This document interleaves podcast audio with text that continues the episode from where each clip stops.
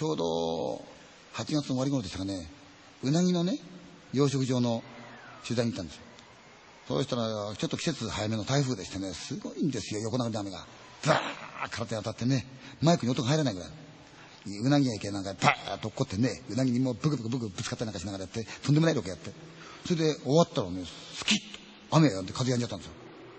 見る前に真っ青な気がするなって、おい、なんだ情けねえな、本当に終わったら青空だよ。だけど、また改めて撮る気もしないし、かえって、あの、悲惨なぐらいの方が、絵としては面白いですからね。あ、これでいいや、これでいいや、なんて。それで、あの、海っぺりの方行ってみたんです。そしたら、あまり知られてないとこなんですよ。うなぎの養殖場って言うとみんな浜名湖って言うけども、それはあの、浜松ではないんですよね。ええ。むしろ浜松より東京に近い方ですよね、位置的に言うと。案外この知られてないような村なんですけど。そしたらね、海辺に立派なね、鉄筋の海の家なんですよ。あの、エッチコを組んだ。そんな海のちょっとないでしょ？鎌倉だとか湘南行ったってないでしょ？それがだって4軒。すげえ立派な海の家だな、ほなーなんて。で海岸にはちょっとみんなパラソルさせちゃってなんかアベックスなんかみんな転がってんですよね。それで波がザーって来ちゃってさーって言ってんですよ。で、缶ビール飲みながらね、スタッフと見てたんですよ。そしたらね、大きめの波が来たんですよ、ピヤーっと。で、その大きな波がふわーって来たもんだから、うーんと思ってきたんですよ。どんどんどんどんどんどんどんどん来てね、ほいで、あの、アベックスなんか寝てるところでずーっと来るんですよ。波なんていうのは波打ち際で去るでしょ去らないの。どんどんどんどんどんどん来てね、海の下まで来たの。みんな慌ててパラソルは抜くわさ、あの、起き上がら来て、ギャーって逃げてきて、大騒ぎ。もう僕ら笑ってましたよ。なんだこれ。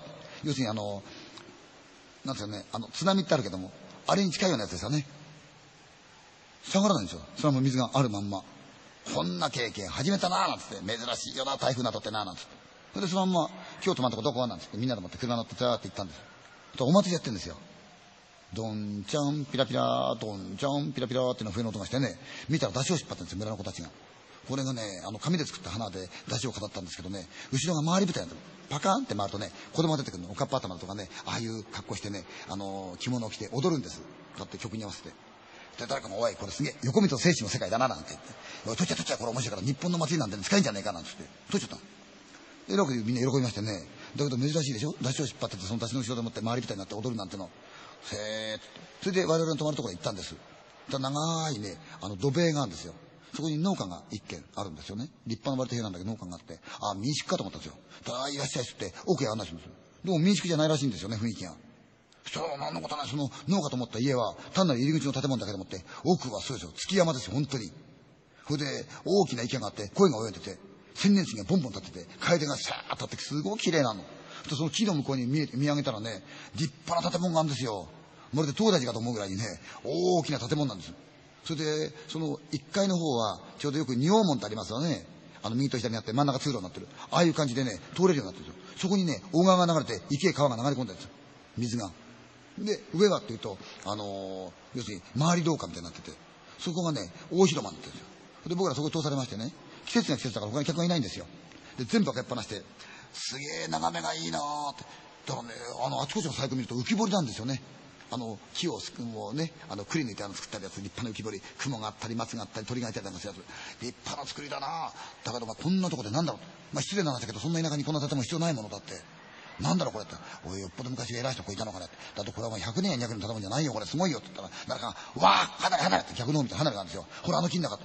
離れがあんだって。これきっとね、お忍びで誰か使ってんね、これは絶対そんなもんなんだ。それで飲み始めたんだ。飲んでるうちに急に、バリバリバリって稲光で真っ暗です、周り。うわ黒雲で。すげえ迫力なんです。それで、その、周り廊下の縁っていうのは、外は、あの真ん中に横に柱みたいなの取ってて、あの、障子が2段になってるんですよね。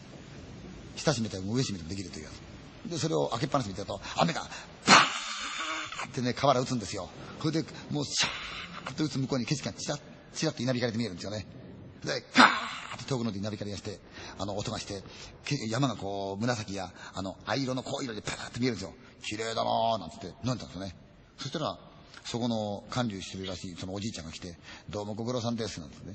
それで、あの、お部屋の方ですけど、稲川さんは離れ一つ取っときましたから、そちらどうぞ、なんて、ここ降りまして、こっち行ってた、あ、そうですか、ありがとうございます。で、もう一方ね、お一人の部屋ありますからね、あと三人様はね、ご一緒の部屋でもって、下降りてったら、あの、反対側の方のその部屋、階段に三段ぐらい上がっていただくとね、木の戸開けたら部屋になってますから、そこにお布団、あの、敷いときましたんで、よろしくどうぞ、なんて、あ、ありがとうございます。それからなんかあの、追加の注文ありませんか？って言ったら、あ、追加の注文って別にいいけどって、いや、あのね、私ここで引き上げちゃうからって。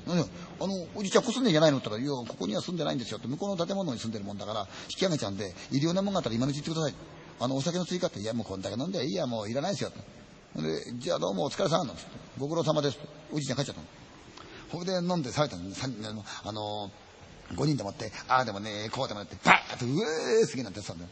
そしたらカメラさんが、おい、先寝るわって言うから、じゃあさ、あの、私が使うことになってたら、あの、離れ使いなさいよって言ったら、あ、いいのはいいねって言っちゃったの。4人だってね、ウェーイされたんだ。あ、でもね、こうでやってるうちにね、ちょっと立ち上がったら何気なく。となんか寝たくなっちゃったから、いや、その寝ちゃおうと思ってね。それで階段をとったとっと長い階段を降りて、で、廊下を突っ切って、建物下にたんですよ。本当にね、黒光りした木なんですよね。あの、よく黒沢監督がセットで使うようなね、立派な。はあ、それで細い廊下がこうくっついてあるんですよ。その目の前って言うと、バーッと滝みたいなのが降ってるんですよね。結構綺麗なんですよ。で、外にあの明かりがついてましてね、その明かりがね、とっても綺麗なんですよ。うわ、風情だなと思って。で、ちょうどその建物建物の間流れてる川にちっちゃい橋がかかってて、そこを渡って階段、タンタンタンと黒光りした階段を渡って、と、左手を見ると、そのまま今僕歩いてた廊下の延長線上の廊下がずっと、あの、裏の方に繋がってるんですよね。ほんで、少し木の立派なところが開いてたんで、ひょいって見たら、外の明かりが漏れてて、お膳が敷いたのが見えたんですよ。で、その奥の方見たらね、襖が少し開いてるんです。ほいで、もっこりね、手前の人が盛り上がってるあ、もう先寝てるわと思ってね。で、じゃあ電気つけても悪いやと思って。それでそのまんま、そこの戸を閉めて、あのー、襖側の人を飛び越して、布団3つあったんです。3人用の部屋だったんですね。で、一番端、外側に寝ようと思ったんですよ。そしたらその、一番端の僕が寝るところの、すぐのところにやっぱり障子があって、障子の向こうに少しこう板玉らしきものがあるんですが、その向こうがまたガラスになってるんですよね。それで、ああ、ここなってんだなと思って、その障子をちょっと開けてひょってみたらね、さっきあの、部屋をこう開けてみたときに、そのお膳が敷いたのをちょっと見たときに、階段上がったとき見たときは、廊下がずっと後ろの部屋まで繋がったでしょ？ところが、僕が今度は、その、部屋へ入ってから見たらば、その白い板玉みたいなのが、廊下らしきもんなんだけど、あの、漆喰でね、壁が埋め込んであってさ、後ろの部屋行けないんですよ。なんでこんなことしたんだろうと思ったんです、僕はね、初め。わかんないから。で、そのまま、布団に潜っちゃったの。寝てるうちにね、異様に寒いんですよ。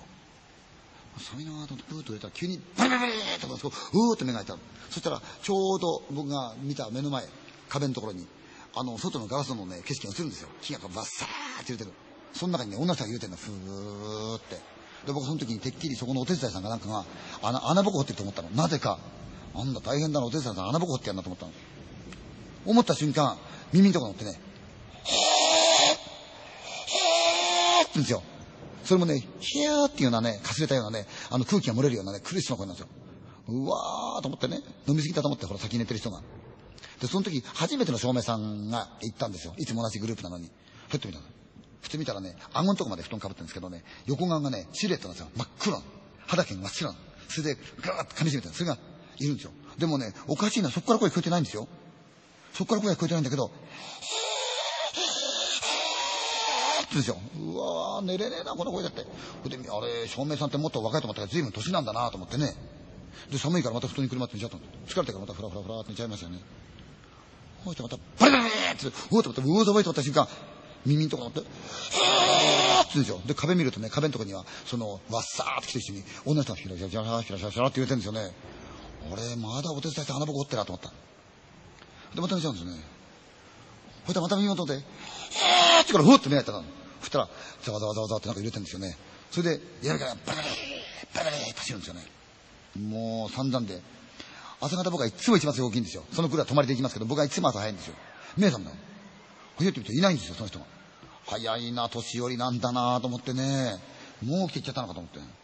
ほいで見たら布団もきちんとしてるんですよね。しかし昨日は寒いしうるせえし寝れなかったのと思って。飲みすぎるからあのおっさんと思ってね。ほんで、ちょうど僕の歯ブラシなんか自分のバッグ入れて、2階の大広間ですから、僕は部屋を突っ切ってって、その橋渡って、廊下通って、また廊下通って階段タンタンタンタンって上がって、それで、あの、障子をパッと開けたんですよ。